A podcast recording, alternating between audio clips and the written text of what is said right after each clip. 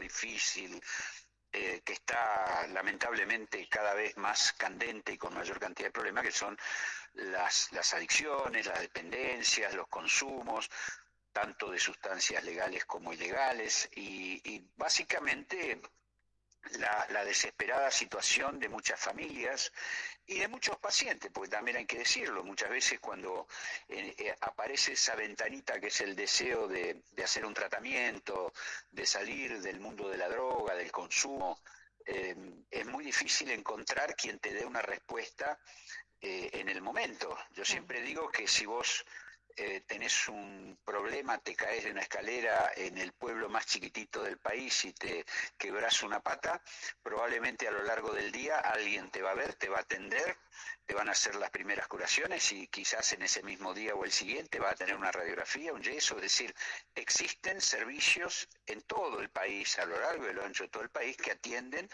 una urgencia médica.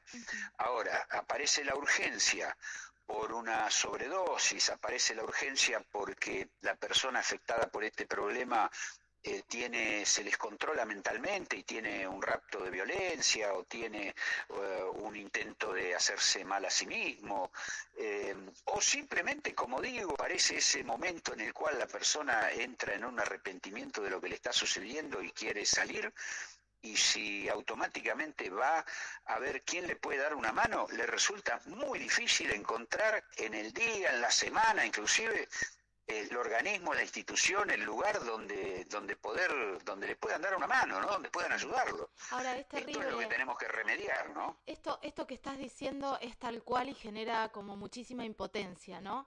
Eh, madres que me ha pasado, madres, padres, hermanos, hermanas, amigas que me han llamado diciendo, Caro, hace meses que estamos esperando, que fuimos a golpear todas las puertas y no, no te dan una respuesta, no te dan un tratamiento, hay un turno, digo, te estoy hablando a nivel país y no puntualmente en ninguna provincia, porque estamos hablando de una ley nacional que en algún punto no sé si hace aguas o no están los recursos para abordarla, porque esta es una, este es el gran debate. Y son las dos cosas, diría. Son las dos cosas. Primero que la Ley Nacional de Salud Mental, no casualmente a 10 años de promulgada, tiene cuestionamientos a diestra y siniestra. Eh, esto es un tema, evidentemente es una ley que tiene algunas fallas o algunas cosas que hay que cambiar. Pero también es cierto que es una ley que dice que le tiene que poner el 10% del presupuesto en salud, en salud mental, y sabemos todos que apenas se supera el 1 y pico por ciento. Entonces, ahí es donde te das cuenta también que eh, para una problemática que es masiva, que cada vez es más este, contundente, que mm, prácticamente pasa por todos los ámbitos de la vida diaria, y no ya solo de los jóvenes, sino también de los adultos, los adultos mayores, de la familia, y no solamente de gente que pertenece a un sector económico, en esto no hay diferenciaciones económicas y los problemas existen igual, entonces, frente a todo esto, si hay una inversión miserable, obviamente va a haber recursos disponibles que van a ser miserables también, o que van a ser por lo menos no coordinados, lo que no existe justamente. El otro día alguien, un colega que leyó la ley, que bueno, me llamó para, para bueno, decirnos que les parecía muy bien, me decía, yo lo leo, dice, y yo conozco el tema, dice entonces, pero es cierto que no puedo creer que no existe una red nacional de atención de servicios dedicados a, las problemáticas derivadas del uso de, sustancias, de drogas.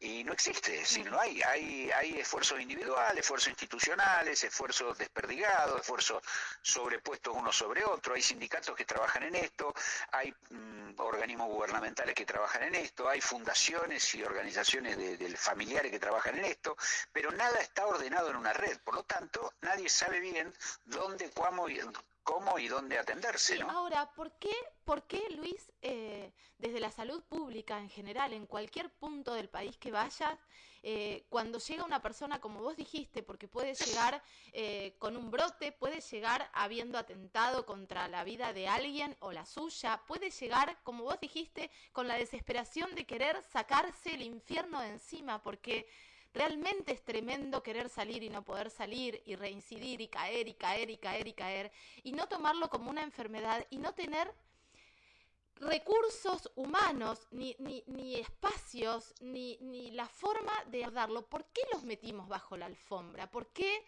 se llega al extremo de querer que no estén circulando?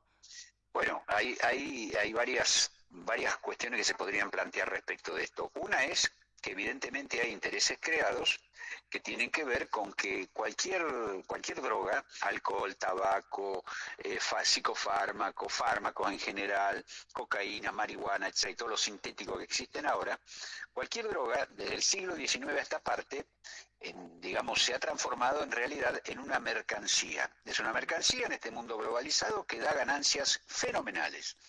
Y por lo tanto, quienes tienen esas ganancias fenomenales y que tienen la venta de todas estas cosas, que sostienen la distribución, el mundo financiero, tanto el mundo financiero eh, legal como el mundo financiero que se dedica a los lavados de activos, todos viven de esto. Entonces no le importa los que se mueren por esto. Es decir, al contrario, son todos clientes y quieren tener cada vez consumidores y más clientes. Esa es una razón. Una segunda razón es que, bueno, no hay una formación eh, profesional adecuada, eh, suficiente, vasta, amplia, eh, multidisciplinaria en el país que enseñe que, que, en las universidades o en los posgrados enseñe en forma ordenada también y haga protocolos, porque también lo que tiene que suceder, esto es como en la cirugía nadie dude que hay técnicas y protocolos y nadie te va a operar al revés de lo que dice la indicación, porque si te operan al revés corren riesgo que le hagan un juicio o corren riesgo que te mueras. Entonces, eh, en esto parecería que no hay protocolo, cada uno hace lo que puede, lo que quiere, lo que aprendió y forma parte de ese, de ese desorden generalizado que hace que la atención diste mucho de ser lo que se necesita, ¿no? Claro, claro. Ahora, Luis, eh, yo leía la, el proyecto, esto es un proyecto de ley, todavía no está tratado, ¿verdad? Esto empieza a ser tratado ahora en distintas comisiones, es un proyecto de ley, va a tener seguramente su recencia y sus sus defensores, vamos a, vamos a trabajarlo además públicamente, porque además cuando uno presenta estas cosas lo que trata de generar también es un movimiento de apoyo social a este tipo de cuestiones, porque muchas veces esto es como lo que hoy, ayer recordábamos, estos días recordábamos el Ni Una Menos y demás, el Ni Una Menos no se podría haber producido porque a un diputado se le ocurriese una ley, el Ni Una Menos tuvo que ver con una movida social, tuvo que ver con participación activa de la, toda la comunidad, eh, tiene que ver con, con, que hay que movilizarse para buscar soluciones a estas cosas. Además, además, Luis, de verdad que es impresionante. No sé, no sé qué estadísticas hay, pero yo no sé qué porcentaje de la sociedad hoy está atravesada por las adicciones, pero donde hablas del tema, a mí que me tocó en primera persona y que me toca en primera persona y que soy comunicadora, entonces me llama todo el mundo, es impresionante, en todas las familias hay un tema de adicciones,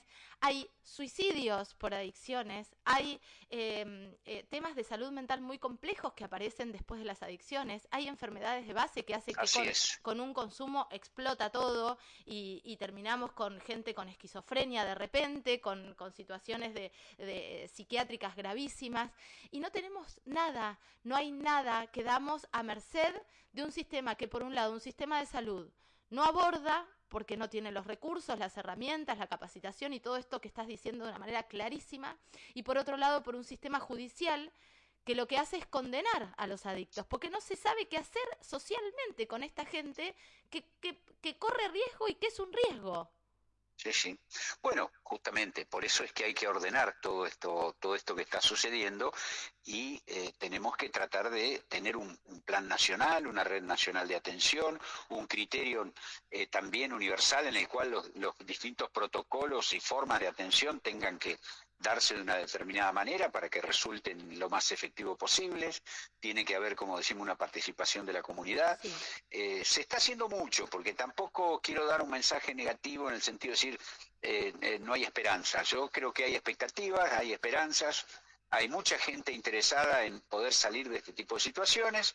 Y como tantas cosas en la vida, es una pelea. Algunos ponen su granito de arena por un lado y otros ponemos nuestro granito de arena por el otro. Por supuesto. Para tratar de, de, resolver, de ayudar, de ver cómo se avanza en estos temas. Lo que vos estás haciendo, tratando de difundir este tipo de cuestiones, un granito de arena positivo a favor de la salud. Bueno, eso vale, vale mucho. Por supuesto que también durante todo el día tenés muchos progres y pseudo progres que banalizan el consumo, que parecería que bueno, que total no pasa nada, que todos podemos consumir algo, que si nos controlamos, digamos, todo el, verso que uno ya conoce en cuanto a que eh, quien en general consume, digamos, eh, no dice, eh, ah, no, si yo me estoy enfermando y me voy a morir y no voy a manejo, ¿no? Yo la manejo. claro, hay todo, hay todo un manejo de negación de esta problemática y hay una inducción social al consumo. Esto también hay que decirlo. Eso es lo que te iba a decir y esto me parece que es importante porque yo recuerdo que en el momento que explotan en las en las plataformas el tema de las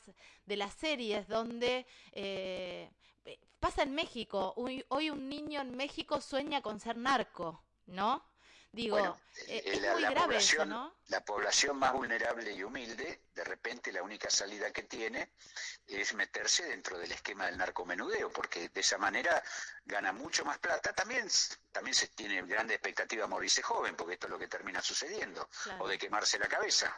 Pero bueno, frente a una vida sin expectativas, sin, sin, eh, sin digamos, alicientes positivos. O vulnerabilizado por todos lados desde que nació. Claro, claro. Con lo cual, bueno, es, eh, son los sectores más perjudicados y los que tienen mayor facilidad de poder este, terminar siendo los grandes, los grandes, las grandes víctimas de toda esta situación. Claro.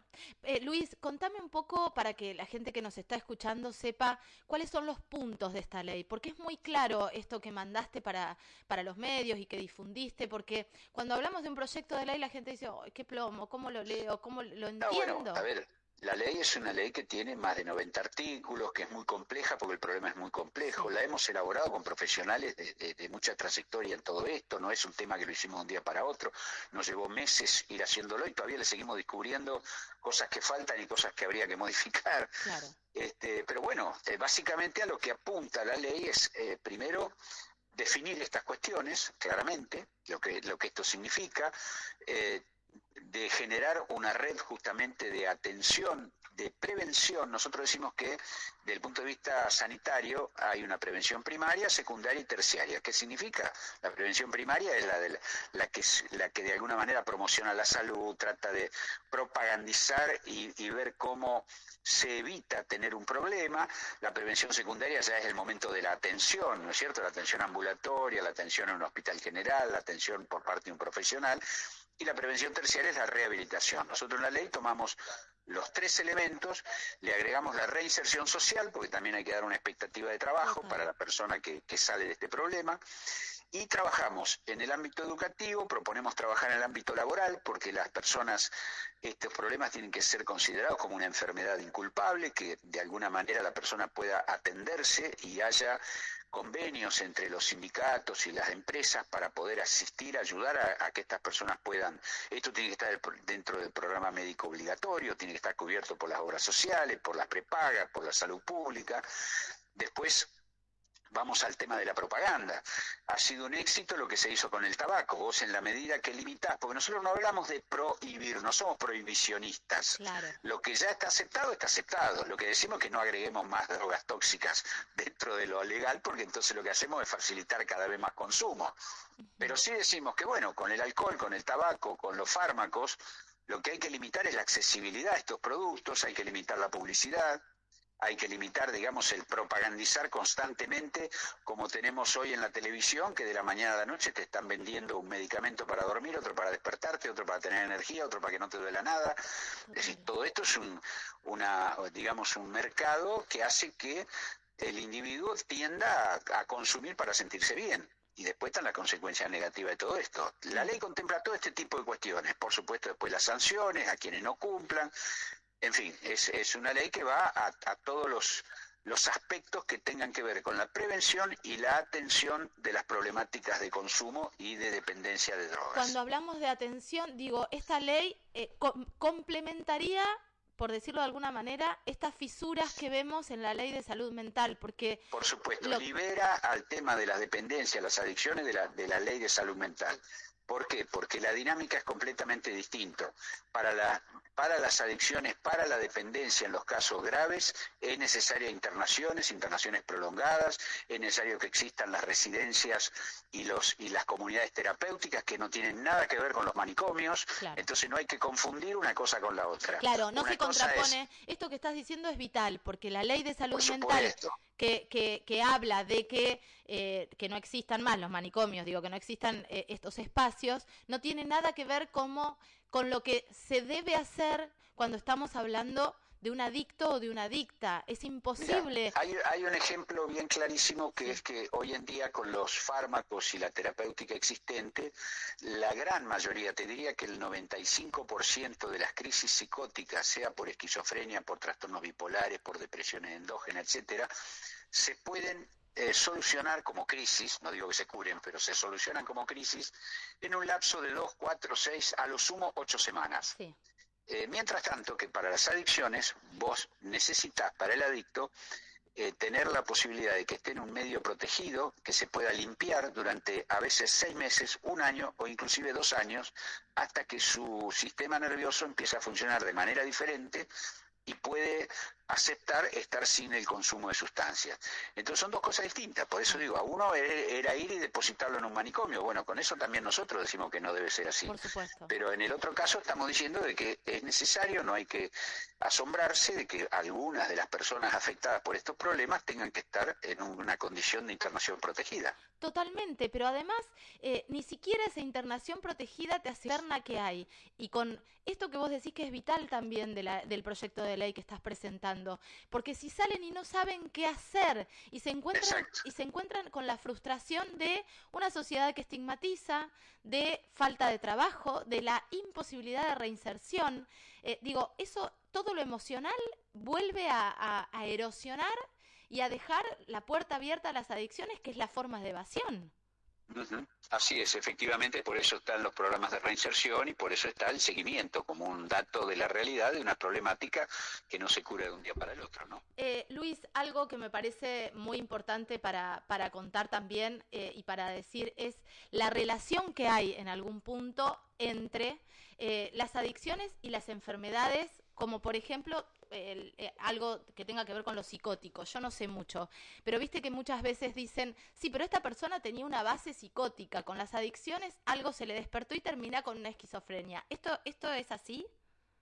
Puede darse, puede darse que una, una base de personalidad, una estructura de personalidad tenga una tendencia de tipo adictiva, así como puede darse que por el consumo de una sustancia aparezca un, un, cuadro de tipo psicótico grave. Una cosa puede dar lugar a la otra en un sentido o en otro. Este, así que esto puede pasar, pero también eh, la comorbilidad, es decir, la posibilidad de que coexistan dos problemas en muchos sentidos es habitual. En, la salud esto pasa en todas las personas, ¿no? Claro. ¿Y, qué, y de qué estamos hablando ahí? Eh, eh, digo, ¿un adicto es un enfermo de salud mental o es un adicto? ¿Y qué pasa cuando se juntan estas dos cosas? Te pregunto porque sos psiquiatra y hay un montón de, situaciones que está bueno que se escuchen por primera vez. Por eso tiene que haber un equipo multidisciplinario. No se trata de, de que lo llenemos de pastillas para que no consuma la droga que está consumiendo y está, estamos dándole otra droga. Es decir, hay un tratamiento que tiene que ver con los enfoques de tipo terapéutico farmacológico, pero al mismo tiempo enfoques de tipo terapéuticos ocupacionales, eh, la posibilidad de trabajar sobre la cuestión física, sobre los ritmos circadianos de la vida, sobre los cambios que tiene que haber en, el psiquismo y en la relación por ahí con su familia y con su medio ambiente. en fin, los tratamientos tienen, incluyen desde nuestro punto de vista, desde las terapéuticas de tipo expresivas hasta cuestiones de atención de la cuestión física y las enfermedades, hasta las cuestiones específicamente psiquiátricas. No, sé, no, no, no, no podemos pensar de tratar algo tan complejo. Esto, esto es, a ver, es como si Vos, un enfermo que tiene una problemática del corazón y que aparte es diabético, hipertenso, en algún momento va a parar una terapia intensiva. ¿Qué, ¿Qué, significa esto? Que lo van a tener que atender por las tres cosas a la vez, no una sola cosa, porque si, lo atiendo de esto y se muere otro. En esto pasa algo parecido, ¿no? Es, es, es, muy importante escucharte, Luis, y me parece que eh, poner este tema sobre la mesa, hablar de estos temas como muchos otros temas que aún en el 2022 son tabú, porque como no sabemos qué hacer, lo escondemos. Y no solo las personas, el sistema, el Estado lo esconde, me parece que ya ponerlo sobre la mesa desestigmatiza. Ya ponerlo sobre la mesa hace que alguien diga, che, yo creo que tengo un problema. Hace que una persona que está al lado de una persona adicta diga, me parece que acá tenemos un problema y que tenemos que abordarlo. Em, es muy difícil no, no encontrar puertas. Hoy no hay puertas o hay puertas muy escasas. Em, en el mientras tanto, ¿qué hacemos, Luis? Y hay que seguir, hay que seguir, no perder las expectativas, las esperanzas, juntarse con otros que estén en situaciones parecidas y buscar soluciones por ese lado también.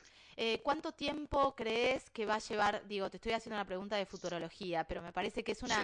Te escucho y es una ley urgente. ¿Qué hacemos? Sí, pero en un país donde está todo tan paralizado, lamentablemente, y con tantas peleas dentro de la propia política, todo lleva su tiempo. ¿Se, se logrará trascender como se ha trascendido? Digo, el otro día... está, en nosotros que lo hagamos trascender también. Vamos a ver, en eso está el hecho de que vos puedas, como lo estás haciendo, difundirlo, de que nosotros podamos hacer jornada. Ahora nosotros tenemos el día 16, 17 y 18 un congreso muy importante internacional en Bariloche que organiza justamente Mabel del Órfano y APASA de, de Adicciones y Psiquiatría.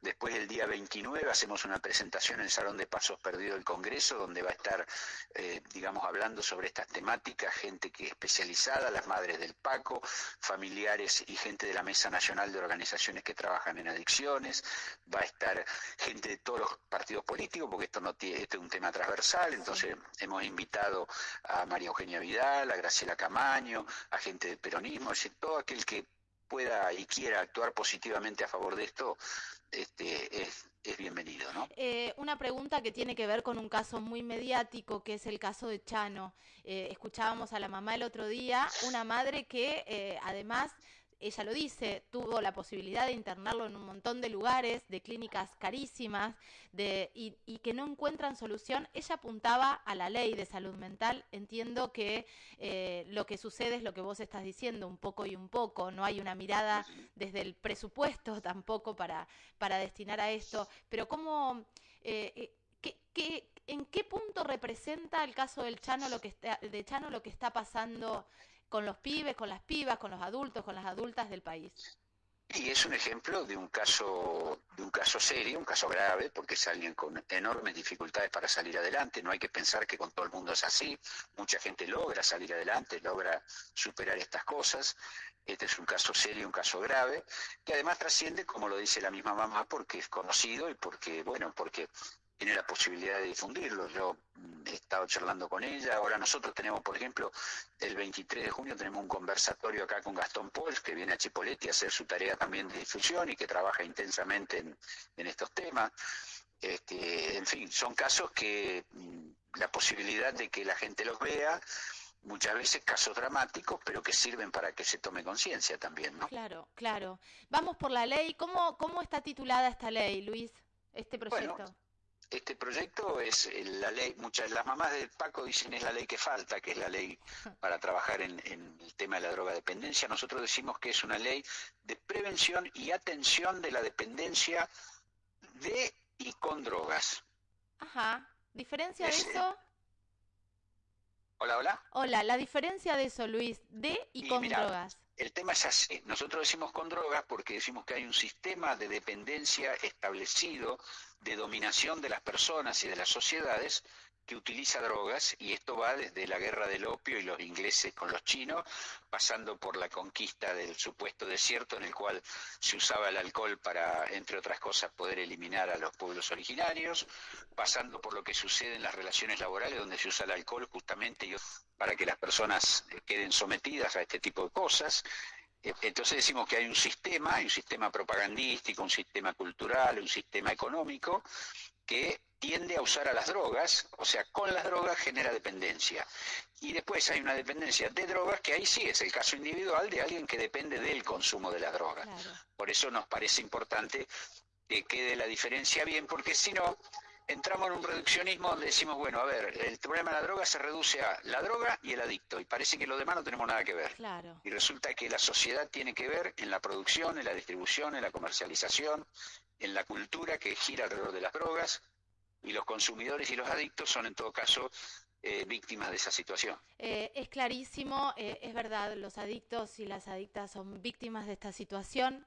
en los extremos chicos y chicas y seres humanos eh, que se quitan la vida, que terminan con una vida destrozada o que terminan escondidos y relegados sin poder reinsertarse en la sociedad. En otros casos, chicos condenados por consumir, eh, como es el caso de, de, mi hijo, por ejemplo. Digo, hay un montón de, hay un abanico enorme de lo que, de lo que está sucediendo, ¿no? La sociedad y el Estado, como no sabe qué hacer con esto, toma decisiones terribles y pareciera que no les importa la vida de las personas y eso es como lo más tremendo. No abordarlo como una enfermedad, no desempolvar este tema eh, y seguir escondiéndolo hace que hayas víctimas de las drogas y del sistema y de la sociedad. Entonces es muy valioso lo que estás haciendo y lo que venís haciendo desde hace muchísimo tiempo. Eh, te lo agradezco como mamá de un hijo adicto, te lo agradezco como comunicadora también. Eh, y vamos a seguir luchando y militando esta ley como hemos militado tantas, Luis. Muchas gracias, Carolina. Y bueno, es importante no ceder ante las problemáticas y los áculos. Hay que seguir peleándola. Gracias y hasta luego. ¿eh? Un beso enorme. Gracias, Luis. Luis ya como pasaba por aquí con, eh, con, esta, con, esta, con este proyecto de ley vital que necesitamos. Eh, necesitamos abordar urgentemente y que este proyecto viene a traer un poco de luz, viene a enfrentarnos con una problemática que es eh, necesaria, eh, que, es, eh, que nos necesita como sociedad y como Estado. Www.unicacontenidos.tv, Luis Dillá como diputado nacional pasaba por aquí por ojos bien abiertos. Vamos con un poquito de música.